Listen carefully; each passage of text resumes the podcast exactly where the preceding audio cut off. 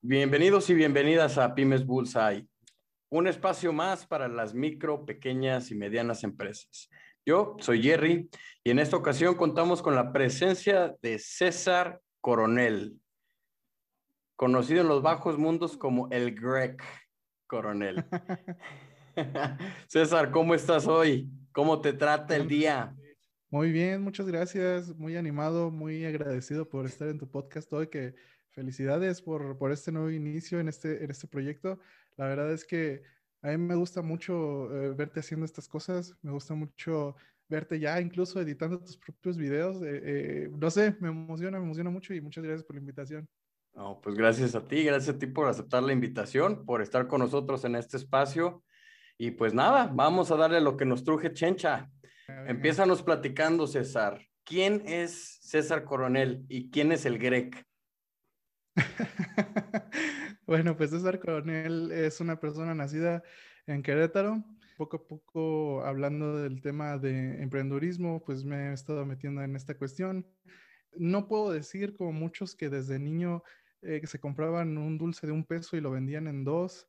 Eh, mis cuestiones eran, eran de un mundo más. El, Master Coronel, te vamos a decir el Master Coronel. Sin embargo, lo que hacía, por ejemplo, era, te digo, pues era una, una cuestión pues más, este, más callejera, ¿no? Eh, en la preparatoria yo recuerdo mucho que compraba cajetillas de cigarro. Entonces, estas cajetillas yo, yo no fumaba. Yo las compraba y vendía cigarros por separado desafortunadamente entrando un poco en la ilegalidad, pero pues eran, eran épocas de preparatoria. Ajá. E, eran épocas de preparatoria, eran otros momentos, en ese entonces estudiaba, entonces, pues eh, de alguna manera aprendí ciertas, ciertas cuestiones ahí de, de cómo manejar esta parte financiera y ahora sí entró el de que si lo compro en uno, yo lo vendo en dos. Entonces, esto también me, ayudó mucho para conocer ciertos puntos del flujo de efectivo, ciertos puntos de, inversión, gasto, al, momento de hacer la venta, incluso de, cómo hacer la venta, a pesar de que quizá no era algo sano y es algo que en este punto ya no haría. La verdad es que ya no, no apoyo cuestiones que no, que no vayan enfocadas a algo por lo menos no sano apoyo eso, sin embargo, puedo decir que lo hice, puedo decir que, que, saqué mucho aprendizaje de eso y que es lo que siempre me ha importado, la parte del aprendizaje. Y como tal, el aprendizaje se me hace un punto muy, muy fuerte dentro del emprendedurismo. Aquí empezó César Coronel a hacer la parte de, de negocios. A la par, siempre me ha gustado pues conjugarlo con, con ah, empleos formales. Entonces siempre he tenido un empleo formal y un, por detrás un soporte de lo que yo he hecho por mi cuenta. La parte de, de Greg tiene también mucho que ver con, con el emprendurismo, porque Greg es como yo toco guitarra y en el medio musical así se me ha conocido. Desde ahí aprendí también a hacer negocio en la música alguna vez, eh, como todas las bandas, me imagino, de pronto tienen la inquietud de que la gente use su ropa, de que su marca sea, bueno, de que su logo sea visto en otras personas, eh, de que vistan su mercancía en general, cualquier mercancía que ésta pueda hacer. Y eso fue lo que pasó en ese momento. Yo tuve que hacerme de mis propios contactos, de mis propios proveedores para poder hacer mi propia mercancía de, como banda. Y me di cuenta de que al final de cuentas, pues era un negocio porque hay, existe una inversión y esa inversión necesita salir. Poco a poco te vas dando cuenta de cómo la música se puede volver también un poco un negocio. No me gusta tanto hacerlo negocio porque en verdad es algo que me apasiona. Y no me gusta, eh, yo no puedo personalmente, se me imposibilita un poco hacer un negocio de mis pasiones. No sé, no sé por qué, tengo que encontrar ahí la fórmula necesaria para hacerlo pero en la parte musical se ha venido por hacer mercancía, por trabajar con otras bandas, por hacer mercancía para otras bandas. A partir de ahí surge esta cuestión de hacer diseño, esta cuestión de hacer fotografía, de hacer video y en últimas instancias pues tener mi propio estudio de música en donde los músicos pueden venir y pueden grabar sus temas, pueden eh, maquetar, pueden ensayar. Eh, dentro de esta parte de César Coronel y de, y de Greg, pues está muy en comunión eh, el, pues la parte del negocio en el buen sentido de, la palabra.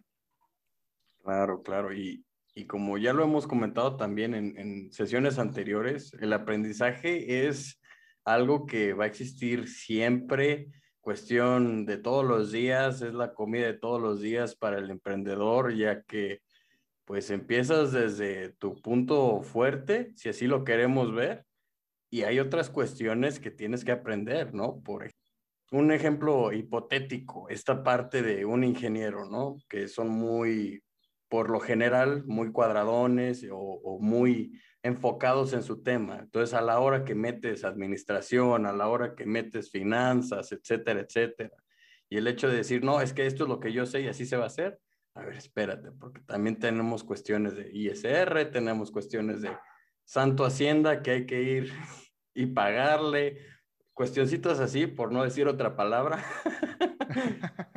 que es con las que se encuentra uno, ¿no? ¿Y cómo, cómo va evolucionando esta idea de, de tu proyecto hasta pues un crecimiento, ¿no? Y mucha constancia. Coméntanos ya, ya relacionándolo a, a, la parte de la evolución, ya sea del freelanceo o, o de tu microempresa, cómo ha ido evolucionando César o las compañías, las pequeñas entidades que ha tenido César a lo largo del tiempo. Pues cada vez eh, tomo más experiencia en todas las cuestiones de pronto te ves envuelto en una situación en la que mm, le temes quizá a las ventas, ¿no? Como que no te gusta el acercamiento con la gente para venderle algo, sientes que le estás quitando, qué sé yo, muchas cuestiones que te tienes que quitar de la cabeza y otras que te tienes que meter como para reconocer que estás en un círculo de, negocios, en un círculo de marketing y, y bien lo dices, o sea, no es una sola área en la que te puedes enfocar o te debes enfocar, son varias y todas agregan valor a lo que tú haces. Esta parte de conjuntar eh, parte de freelance con la parte eh, pues más formal de un empleo me ha servido mucho dentro de las dos porque en un empleo formal yo he aprendido muchas cosas sobre customer service, sobre ventas, sobre relaciones comerciales y estas mismas, ¿por qué no llevarlas para mí, para mi uso personal y para el uso de, mis, de mis compañías. No he hablado de mis compañías. Estas compañías son, una es Skyline, que es la compañía mm, trabajo con, con, dos personas, con excelentes personas que son encargadas de, pues, de lo visual, de arte visual, eh, de, de publicidad, eh, video, foto, diseño. Eh, esa es una. Otra es una muy reciente de hace un par de meses, se llama Retrobox, que es una multiconsola de videojuegos. Esta le estoy trabajando con un muy buen amigo que, que es un, gran conocedor de videojuegos y de software para videojuegos. Y así he tenido otras, el, el, estudio, que, el estudio de grabación de audio, que también es parte de Skyline. Yo pienso que un punto importante de valor para todas las compañías, ya sean micros, medianas o grandes, es el customer service y es la manera en la que vendes y en la que creas relaciones estos puntos, no sé, muy probablemente no los habría conocido si no hubiera estado en un empleo formal. Y veo que es de lo que, mm, en lo que fallan, si le podemos decir así, muchas compañías, o, ya sean de cualquier tamaño, porque al final de cuentas empiezas y empiezas como muy mediadito, ¿no? Como de, oye, por favor, cómprame y, oye, aquí voy a estar yo para ti. Y poco a poco lo vas olvidando y no, al contrario, siempre hay que reforzar esa parte para que pues, los clientes se queden contigo, para que el negocio fluya correctamente, para que tus relaciones sean justamente más a largo plazo en vez de, ok, ya te vendí y ahí nos vemos. No, o sea, hay, que ir siempre más allá y, y en todas las cuestiones. Sí, claro, como bien lo mencionas, no es solo esta parte de, ¿sabes qué? Ya hice la venta, ok, me limpio las manos, bye bye. A final de cuentas, una relación, la venta va a ser recurrente sí y solo si existe esa relación. Ahora, siempre van a existir las palancas, siempre va a haber personas que, que tengan contactos aquí y allá, ya sea por herencia, por lo que queramos, por amistades, etcétera, etcétera. Pero hablemos de alguien que no es tu cliente y que no te conoce, ¿cómo es que evoluciona esa relación? Pues a partir de, como bien lo menciona César, a partir del servicio, de estar ahí con él, aunque sean malas noticias que hay que dar, darlas y poderle proveer de opciones, ¿no? ¿Cómo hemos manejado eso para el, el bueno, el crecimiento de cada una de, de las empresas que, que tenemos? Pues como bien lo mencionas, es una parte importante el trabajar con buenos valores, el ser respetuoso, el ser honesto, el decir la verdad, el, el ser franco, pero dentro de este decir la verdad, también ir más allá y no solo un, ¿sabes qué? No se puede. No, ir más allá y decir, ¿sabes qué? Desafortunadamente en esta parte no, no lo podemos hacer de esta manera, pero te damos esta opción.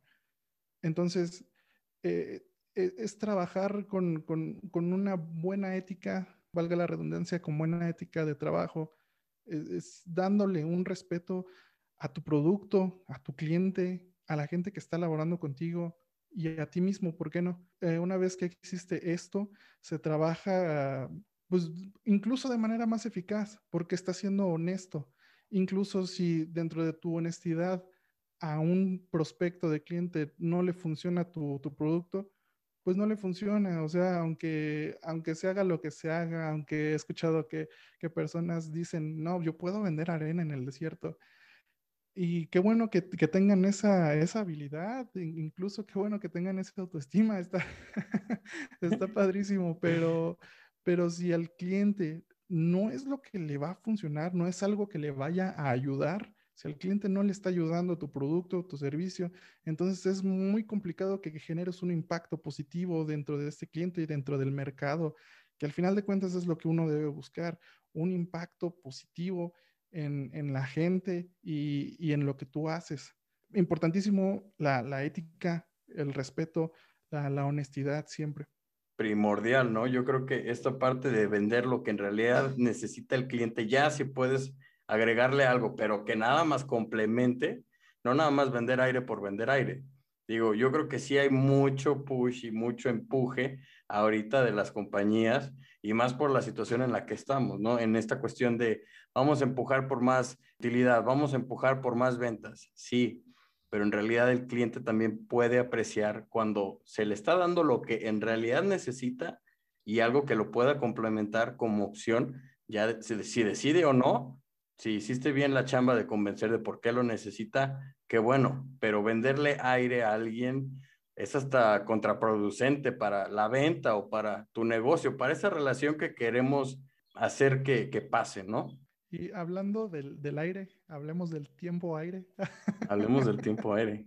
o sea, eh, muchas veces te marcan de, de, compañías de celular, de compañías de tarjetas de crédito, y más allá de, de, de que la mayoría pensemos, órale, me están ayudando o me van a ayudar, qué, qué padre pensamos como que otra vez, en serio, o sea, ya como que fastidia un poco, ¿no?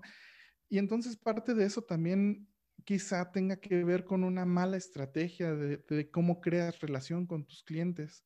Esto también lo aprendí de, de la manera formal, en cómo, cómo abordar a un cliente, cómo iniciar una conversación, cómo generar eh, cierta confianza de parte del cliente hacia ti, porque el cliente no te debe nada, sobre todo cuando no lo conoces, que es lo último que mencionabas.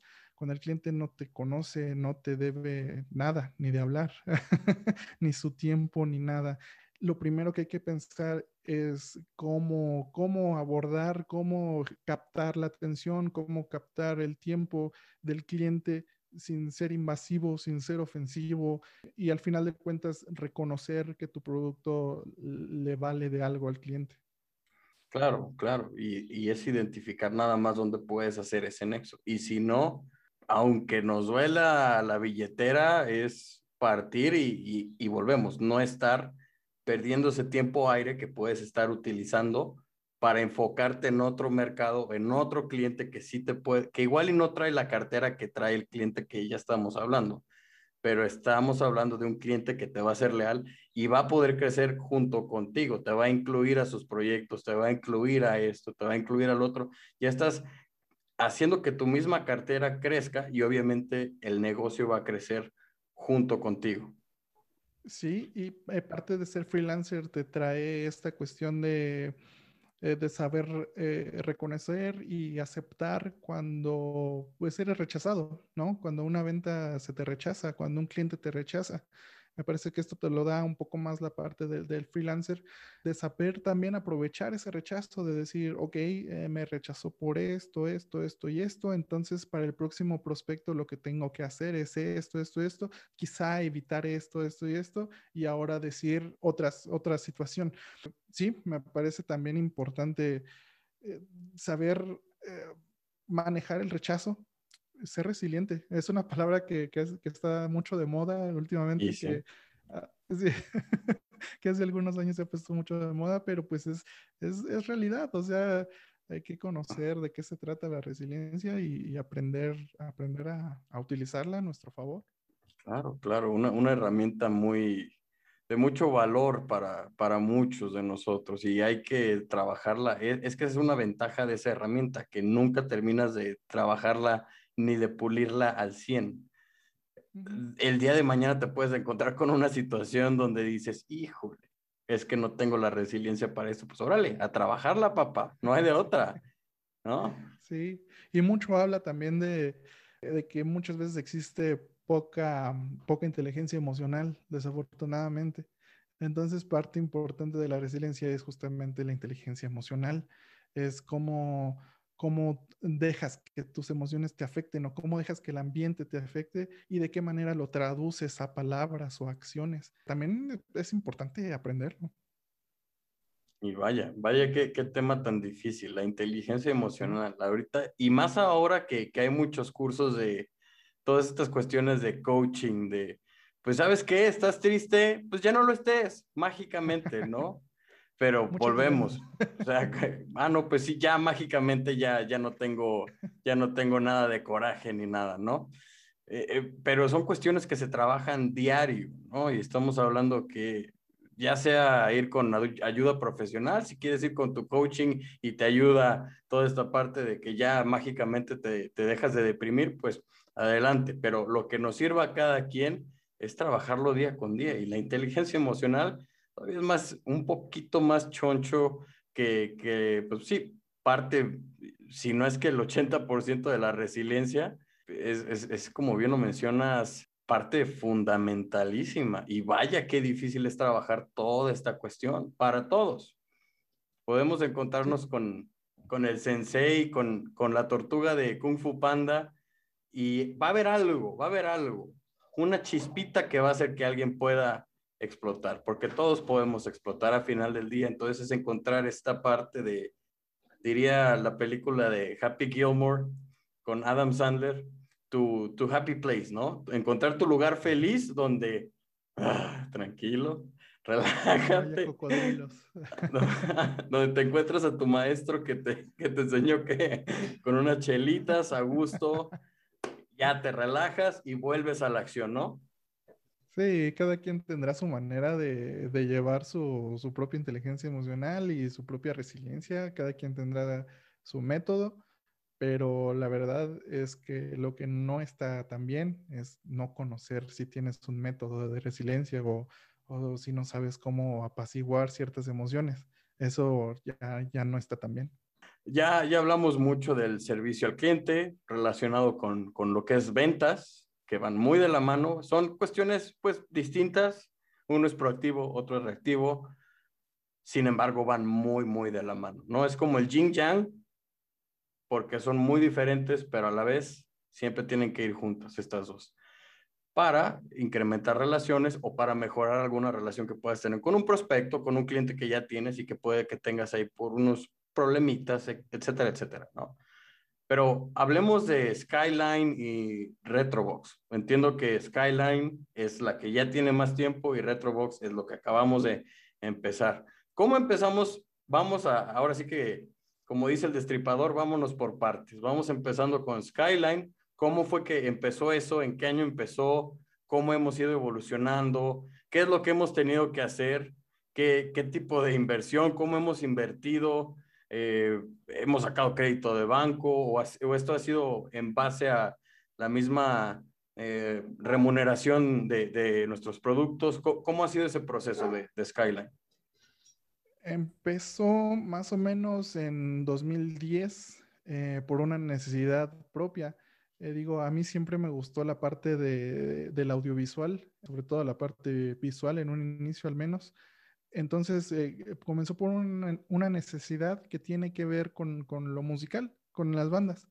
En ese entonces yo, yo veía uh, cómo ciertas bandas generaban más, no vistas, porque en ese entonces no era tanto como vistas, pero sí captaban más atención, captaban más, más público por medio de videos también el sueño de, cualquier músico, creo, o de muchos músicos, es tener su propio video musical, de poder mostrar su música, de poder mostrar su contenido por medio de un video. Entonces, en ese entonces, eh, pues yo no sé qué edad tenía, 20 años más o menos, tenía 20 años, iba a empezar a trabajar, iba a empezar la universidad, trabajaba, pero no era lo suficiente como para tener mi propio equipo. Entonces, lo que pasaba en ese entonces, por ejemplo, yo, yo cotizaba los precios de, de videos, de grabaciones, etcétera, y estaban en, por, muy poco en 5 mil pesos un video musical. Entonces yo dije, pues, ¿por qué no? Voy a ver en cuánto sale una cámara y la voy a aprovechar. En, ese entonces eh, me hizo el, el favorzote mi, mi suegra de, de, prestarme un dinerito a crédito. Gracias a ella, la verdad es que tuve mi primer cámara de video y fue con, con un apalancamiento con, con, mi suegra, de que me prestó este dinero, yo se lo fui pagando y la verdad es que no tenía intención de hacer un negocio de, de eso. Eh, lo, lo, hice para mí, grabé mi primer video, grabé muchos otros videos, pero no con la intención de hacer un negocio. Poco a poco se fue dando de que, pues la gente con, con la misma idea que yo de, de llevar su música a un video, pues comenzó a preguntarme, ¿no? Como que, oye, ¿quién te hizo el video? ¿O, quién te hizo estas fotos? O, y pues ya les decía, pues yo lo hice. Eh, eh, entonces, si quieres, te puedo hacer, te puedo mostrar cómo hacerlo por ti mismo o te lo puedo hacer yo. Entonces, decían, ok, sí, hazlo tú. ¿Y cuánto me cobras? Y yo, órale, qué buena idea. Ya, ya empezó el negocio ahí, sí, sí, sí. Sí, Ajá. sí. Y yo, órale, qué buena idea, me late. No, pues, pues tanto, algo muy significativo así se fue dando la cosa, fui eh, eh, todo por medio de la música o del círculo de, música que, que, yo tengo y tuve. Fueron dando más cosas, más cosas. Fui cambiando de cámaras. Ya una vez que yo trabajaba, ya pude comprar mi propia cámara. Decidí llevarlo más profesional comprando una cámara pues ya más cara. No sé si deba decirlo, pero pues arriba de... Como tú veas, como tú veas. Este es tu espacio, tú decides si sí o si no. Gracias, gracias. Bueno, arriba de, los, una cámara de arriba de los 3 mil dólares. Al momento en que decido hacer una inversión así de fuerte, y no solo era la cámara, porque la cámara era solo el cuerpo, también necesitaba lentes, también necesitaba un tripié, un estabilizador, luces, etcétera, etcétera cuando di ese primer paso, eh, o sea, yo dije, tengo que pagar esta cámara, de, algún lugar tiene que salir este dinero. Yo dije, ¿y qué mejor que esta cámara se pague por sí misma, por así decirlo? Digo, ya yo también tendría que, que aportar de mi trabajo y, pagar la cámara con este trabajo. Entonces, así lo fui haciendo. Decidí que a partir de ahí, más estable, siendo más estable en, en la parte audiovisual, igual regresó la parte de, del aprendizaje, del conocimiento. Yo creo que ahora tú ya, tú ya sabes cómo, cómo es la edición de video. Hay cosas muy, muy sencillas, hay otras cosas más, más, más aparatosas. Y vaya con lo que te vas encontrando. Sí, sí, sí, definitivamente.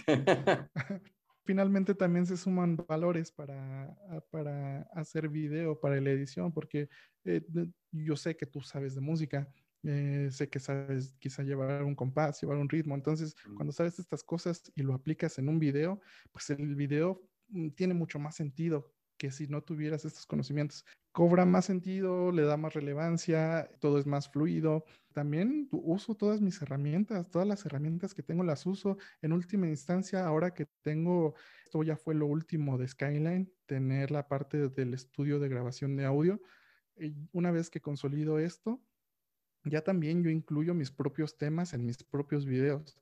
Así que el copyright, pues me la Pérez Prado, porque, porque yo hago mis propios temas. Entonces, eh, para, para, mí ya, ya, ya no es bronca. Y como Skyline hemos trabajado para la UAC, hemos trabajado para restaurantes, hemos trabajado en diversos esquemas publicitarios, hemos trabajado, seguido trabajando con la música, con videos musicales. Me aventé eh, o nos aventamos el, el, el, disco completo de un músico, de un guitarrista de aquí de Querétaro, completito de videos. Entonces, son trabajos que, que me llenan mucho, me apasionan mucho, me gustan muchísimo. Ahora que solamente soy freelance, que ya no tengo un, un empleo fijo, pues me gusta muchísimo me gusta mucho hacerlo y, me siento muy bien entregando el resultado que entrego.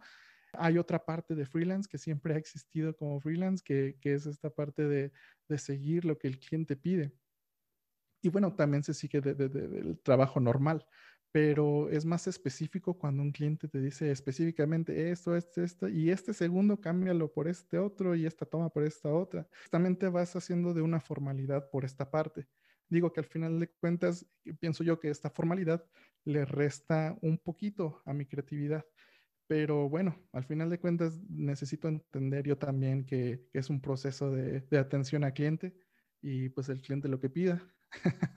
y es un proceso como también de, de, retroalimentación, ¿no? De también nosotros decirle, mira, yo considero que, o sea, sí va, está padre lo que quieres, pero a como veo las cosas, considero que igual esto estaría mejor por esta idea que traemos, etcétera, etcétera, ¿no? Pero es un proceso de, hasta de negociación de lo que vamos a hacer, ¿no? Sí, totalmente. Sobre todo porque es un, proceso artístico. Entonces, como tal, un proceso artístico es totalmente subjetivo. Ya cuando tienes cierta objetividad por parte del cliente o, que no la tienes, y entonces tú le tienes que dar esa objetividad, pues ya es cuando llegas ahí como al consenso de decir, ¿sabes qué? Esto me parece que sí, esto quizá no, y llegar a mediar las cosas. Y francamente siempre he tenido una buena relación con los clientes gracias a eso, gracias a que incluso mm, a veces cuando he tenido tiempo hago, hago exactamente lo que me piden y me terminan diciendo, híjole, ¿sabes qué? Nos quedamos con lo tuyo. pues pasa, pasa y digo, este, pues, son cosas que se tienen que solucionar y al final de cuentas el resultado es, es lo que importa. Sí, sí, lo hablábamos desde el principio, ¿no? Muchas veces estamos cegados con la experiencia que nosotros tenemos porque ya vimos el caminito así y es a donde queremos llegar, ¿no? Pero hay veces donde de repente voltear a la derecha, a la izquierda, puede que nos guste más esa experiencia, puede que nos guste más ese resultado y muchas veces al, al, momento de cuadrarnos y centrarnos en una idea, podemos perder muchas oportunidades nada más por estar centrados en eso. Sí, incluso oportunidades de estar con gente. Eh, yo lo pensé hace poco tiempo, volví a ver la película de, de Jesser, de, de Jim Carrey, y que, que, por cierto me parece mala, pero, pero, pero le, le, le, tomo, le tomo para mí el hecho de aceptar las oportunidades o incluso no sabes que es una oportunidad, no sabes, pero tú ahí vas y conoces a la persona indicada, conoces el momento indicado, de pronto haces cualquier cosa y nada más porque tú dijiste, pues órale va, lo, lo, lo voy a intentar, lo voy a hacer y por ese intento te sale una buena oportunidad. Entonces, en realidad nunca sabes. Digo, cuando, cuando valoras y dices, ¿sabes qué? Esto está muy peligroso o, esto, no sé, simplemente va a terminar mal, yo lo sé, entonces no lo haces. Pero si no tienes algún prejuicio, pues, ¿por qué no? Vas, lo haces, conoces a la gente, conoces al, al medio y terminas haciendo lo que al final de cuentas es mucho de relaciones interpersonales, lo que se hace de este lado.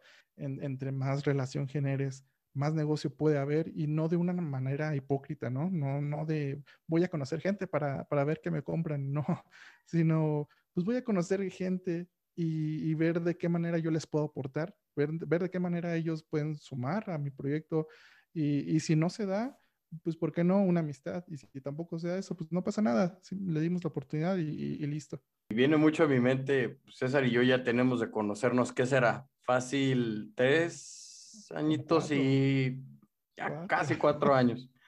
Pero sí, o sea, lo que menciona César es totalmente correcto. Yo lo puedo verificar, es más, de una vez te pongo la palomita de verificado, papá.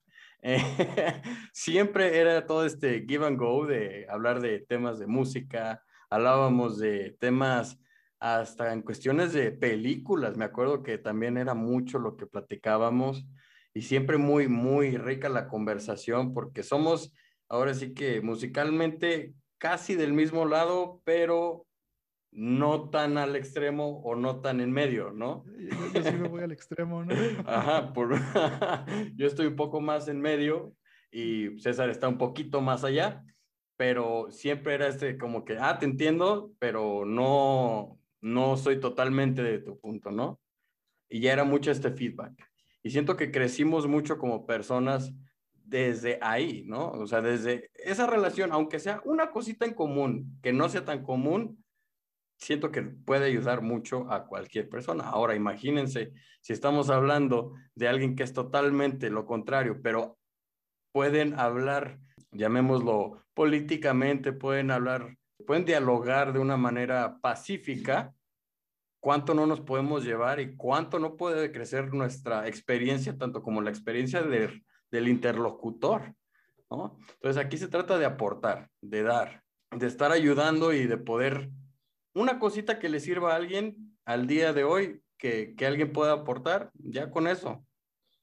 Y, fíjate que eh, he pensado en estos, en estos temas, se dicen que hay temas que no se deben tocar, que es la política, la religión y el fútbol. Y yo digo, güey, ¿por qué no? O sea, sí tócalos, sí tócalos, pero necesita ser muy, pues muy respetuoso, ¿no? O sea, digo, el hecho de que te, de que a ti te digan que no cuando tú crees que sí, no va a hacer que cambie tu perspectiva de las cosas. Sin embargo, si, si aquella persona te dice no y por qué, y tú le dices sí y por qué, entonces la conversación pues se puede hacer mucho más rica y entre los dos enriquecen su, su mundo que está aquí.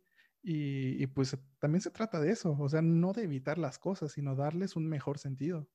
Claro, claro, como bien lo mencionas. O sea, hay muchas veces que es mucha más rica una conversación con alguien que es de tu extremo total pero siempre y cuando sea respetuosa. ¿Por qué? Porque igual y en ese momento debatiendo vas a decir, no, no, no, no, me rehuso. Pero sales de ahí y ya en la noche empiezan lo que se le llama las chaquetas mentales, coloquialmente, y dices, oye, hmm, puede que sí tenga razón.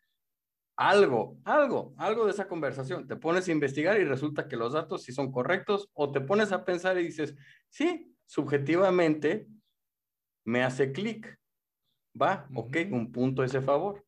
O sea, y, afianza tus, tu propio claro, Claro. Yo estoy lo correcto y que qué padre que estoy bien y ya. claro, una conversación con alguien totalmente distinto te puede ayudar a conocerte a ti mismo. Cosas que no conocías o que no sabías que, que no conocías. Y órale, sí, a conocer en, ese, en ese rubro. Sí, sí, sí. Y es parte importante también del emprender, ¿no? Porque ahora, si gustas, pasamos a, Retrobox. en, Retrobox, y, paso así porque me parece muy fluido hablarlo de esta manera. Tengo un, un, amigo, un muy buen amigo, estudiamos juntos y a él le gusta mucho la parte de la tecnología, del software. Los videojuegos le encantan, sobre todo los videojuegos retro. Yo me entero de que él hace un software con más de 7000 juegos de, muchas consolas retro. Y, y, me muestra una foto, ¿no? De, de, su tablerito, de su pantalla. Y me lo muestra en diciembre y yo dije, órale, pues qué padre, ¿no? O sea, está chidísimo. Y así me quedo. Y después de tiempo dije, ¿por qué no se está comercializando esto? O sea, es, un productazo y, y, yo creo en él. Y me parece muy importante también para la cuestión del emprendedurismo que creas en tu producto, que creas en tu servicio, que sea algo funcional y que ayude a los clientes. Yo dije, ¿por qué no? Lo platico con él y, hacemos este intercambio de ideas. Y este intercambio de ideas es algo de lo que yo no conozco. O sea, yo no conozco la parte técnica de los videojuegos, la parte del software. Sí, o sea, de, edición pasarte a, pasarte a software, o sea, a ponerle unos y ceros, bueno, que no es unos y ceros, ya son comandos de Java y bla, bla, bla. Pero sí, sí, sí, sí, ajá. Sí, entonces eh, fue tener esta conversación. Incluso eh, hace un momento eh, vino un cliente y él sí era mucho más técnico en la cuestión de videojuegos. Y yo así de, ah", yo le respondía lo que sabía, lo que no, pues era, era honesto, ¿no? Yo tampoco tengo que mentir y, y le debo esa información a este cliente. Pero al final de cuentas se enriquece la conversación entre mi amigo y yo, que es mi socio, y llegamos a, esta conclusión de cómo podemos comercializar, de cómo podemos unir nuestros conocimientos, porque para este producto yo me encargué de toda la parte del diseño, de toda la parte de publicidad, me estoy encargando de toda la parte de ventas, justamente de generar relaciones, de, conseguir eh, el equipo necesario, incluso hablé directamente con las compañías grandes que, venden los componentes que necesitamos. Algunos están en Estados Unidos, otros están en China, eh, otro más está en México. Yo hubiera querido que todo hubiese sido comprado dentro de aquí de México, no solo no solo por la parte logística, de que es mucho más sencilla, sino por la parte de que sea un producto enteramente mexicano. Desafortunadamente no se puede así porque los componentes no se hacen aquí. Pues también fue el, buscar, el crear relaciones, el, yo no, yo no sabía nada de, los componentes del Retrobox antes de, iniciar con ese proyecto. Una vez que, me empecé a empapar de lo que necesitábamos y de cómo podíamos hacerlo funcionar eh, de una manera muy óptima, nos dimos cuenta de lo que necesitamos y comprar, hacer clientes, ver lo que necesitamos de inversión y que al final de cuentas todas estas partes de negocio yo ya las conocía. Yo llego con una propuesta de negocio a mi socio le gusta. Eh, la verdad es que también lo convenzo porque eh, al parecer también es, bueno, al parecer es su primer negocio. Entonces, como, como un primer negocio, pues existen ciertos miedos, ciertas dudas, eh, expectativas. Yo se la tuve que barajear y se la tuve que, vender de alguna manera. Ajá, sí, sí, sí, claro. Me parece muy válido como para llegar a, a un acuerdo, porque al final de cuentas, un vendedor no debe mentir o la venta no debe ser una mentira o no debe estar disfrazada, ¿no? O sea, es hablar honestamente, pero con, la mira puesta en un objetivo. Así se hizo y bueno, finalmente logramos la Retrobox. Tenemos ah, tres semanas que salió a la venta. Va bastante bien y la manera en la que lo hemos publicitado ha sido por medio de redes sociales. Empecé con mi círculo de amistades, eh, con mi círculo de gente conocida y de ahí se está expandiendo. El cliente que vi hoy mm, no lo conocía, no nos conocíamos y bueno, se está expandiendo ya a gente que, que no tiene que ver con, con, mi círculo o con nuestros círculos sociales. Qué bueno, qué bueno y, y éxito. Sé que, que, vas, que la van a armar muy bien en, en poquito tiempo. O sea, yo creo que ya para cuando salga este episodio, a ver si no están ya dando retrobox a toda la República Mexicana, a Latinoamérica. A ver si no. Tengo conocidos en Canadá y ellos me dicen, no, mándamelos. O sea, mándame un Retrobox, eh, lo necesito. Sí, Entonces, sí. o sea, qué, qué, padre, ¿no? O sea, yo sé que es, es, es un, un, cliente que salió de, de, de, mi círculo, que no fue como que, ah, tengo un cliente de Canadá, pero pues, él, él como que se entera de todo, nos investigó, ¿no? O sea, es un cliente o es una persona que ya es conocida mía, pero por lo menos puedo decir que vamos a estar exportando, ¿no? Y que... Claro, y, es que por ahí podría empezar la difusión a otros países. O sea, es, digas que es tu conocido, que es de tu red, pero por algo es empresa, ¿no? Este podcast o este podcast virtual donde, donde lo estén viendo, empezó con el círculo cercano de, de un servidor, pero la idea es poder ayudar, poder dar un servicio allá afuera que le pueda ayudar a alguien, así de simple. ¿no? de eso se trata. ahora, ¿hacemos envío a todo México? Sí, claro. Ah, claro, apenas en las próximas semanas vamos a estar haciendo envíos a todo México. Pueden ir a la página de, Facebook, que en retrobox-juegos retro, y ahí les, les va a aparecer la información. Nuestro logo es uno verdecito con morado. y, desde ahí nos podemos poner en contacto para, para enviarle su, su Retrobox. Perfectísimo, ya saben, gente de Oaxaca, de Aguascalientes, de Querétaro, San Luis, toda la República Mexicana. Pidan su Retrobox. Ahora. Ah, te decía, espera, espera, te, decía que te la quería poner complicada. Porque ahora me gustaría preguntarte, eh, con el podcast, ¿cuál es el alcance que te gustaría tener? Pues el alcance es a todo el mundo presentar empresarios mexicanos a todo el mundo. Claro, como lo comentábamos desde el principio, vamos como el, como el destripador, vámonos por partes, pero sí, la idea es presentar empresarios de habla hispana, eh, no solo mexicanos. Claro, la prioridad siempre va a estar en México porque pues, un servidor es mexicano, pero es darle prioridad y mostrarnos allá afuera al mundo. Eso es lo que se busca en, en Pymes Bullseye. Muy bien, muy bien. Muchas gracias. No, y o sea, también me siento muy, muy halagado por, que me tengas aquí. Eh, no, te agradezco mucho, a pesar de que quizá no tenga la, mayor compañía en México, de que no sea el mayor reconocido de por acá.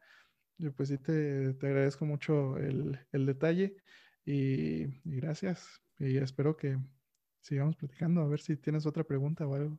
Un gustazo, un gustazo. Ya vamos cerrándole a este segmentillo. César, tres cosillas, pregunta obligada. Tres cosas que le recomiendes a alguien que va a emprender hoy, mañana o cuando esté escuchando, viendo este podcast. Sí, eh, hablando de inversiones, yo podría decir que comiences invirtiendo en ti mismo. Valora el aprendizaje, valora las herramientas con las que cuentas hasta el momento y qué puedes hacer con ellas. Invierte en ti mismo de la manera en la que puedas comprarte un libro, de la que puedas descargar un software, de la que puedas comprarte un curso para hacer aquello que te gusta. Esa sería mi primera recomendación, invierte en ti mismo. La segunda sería, date cuenta de ti mismo, quizá haz alguna pruebita psicométrica, lo que tenga que ver con, estas cuestiones, para saber en dónde estás colocado, incluso emocionalmente, para saber qué, cuáles son tus gustos, para saber a dónde te quieres dirigir, para saber si, si lo, que estás en este, eh, lo que estás haciendo en este momento te llena o si deberías hacer, eh, deberías cambiar el, rumbo de tu vida y hacer otra cosa que te llene más. Eh, que finalmente, para mí, te podría decir que la meta es ser feliz, pero no, es hacer, es hacer lo que te haga feliz diariamente, ¿no? Que ni siquiera tengas que pensar en que, ay, mi meta es ser feliz, no, o sea, soy feliz en este momento y mi meta es mantenerme así. Y la tercera, crear relaciones, crear relaciones interpersonales. Como lo comentaba hace un momento, sin ánimo de ser, de tomar ventaja, de, de, ser una persona hipócrita o desleal, no, o sea, crea, crea relaciones, eh, quizá mm, genere un, mayor aprendizaje en ti, quizá tú le puedas aportar algo a esa gente, quizá en un futuro puedan crear un negocio juntos y, no, no hagan esto de que en la borrachera, ah, sí, vamos a hacer un negocio, ahora les sí, hacemos un negocio. Lo del Javi Noble, ¿no? Vámonos en mi jet, papá. Vámonos. Entonces, que, no se quede ahí, que, sean que sean personas y el, que se suban al barco y, que sepan que e, en ese, en ese, barco al final de cuentas hay, hay oportunidades de hundimiento. claro, oportunidades de, hundimiento y, y, que estén conscientes de que puede pasar. Y, pero ahora, ¿cómo van a resolver eso? ¿O cómo pueden prevenir eso sobre todo?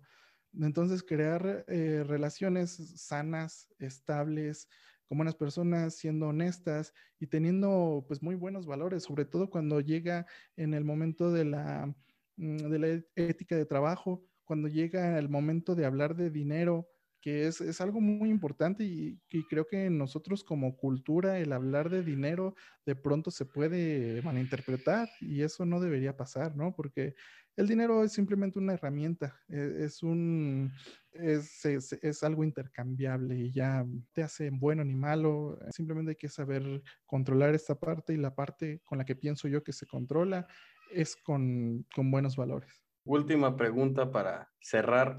ahora sí, ahora sí.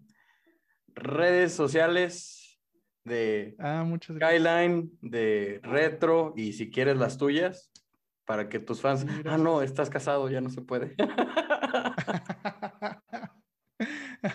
las redes sociales de Skyline para servicios de, de video, audio, imagen, eh, foto, diseño, etcétera, todo lo que se les ocurra que tenga que ver con, con publicidad, es Skyline Visual en, en, Facebook, Retrobox en Facebook para que ustedes puedan tener más de 7000 videojuegos en una sola consola. Es en la página Retrobox-juegos retro. Ahí nos pueden encontrar. En mi Facebook es César T. Coronel o también LinkedIn. Estoy como César Coronel y con gusto nos ponemos de acuerdo a la orden para el desorden. Que arme la machaca. Perfectísimo. Pues otra vez, César, gracias por tu tiempo, gracias por la oportunidad de platicar contigo. Y a todos ustedes que nos escucharon hoy, también agradecerles que nos vieron por YouTube. También, muchas gracias.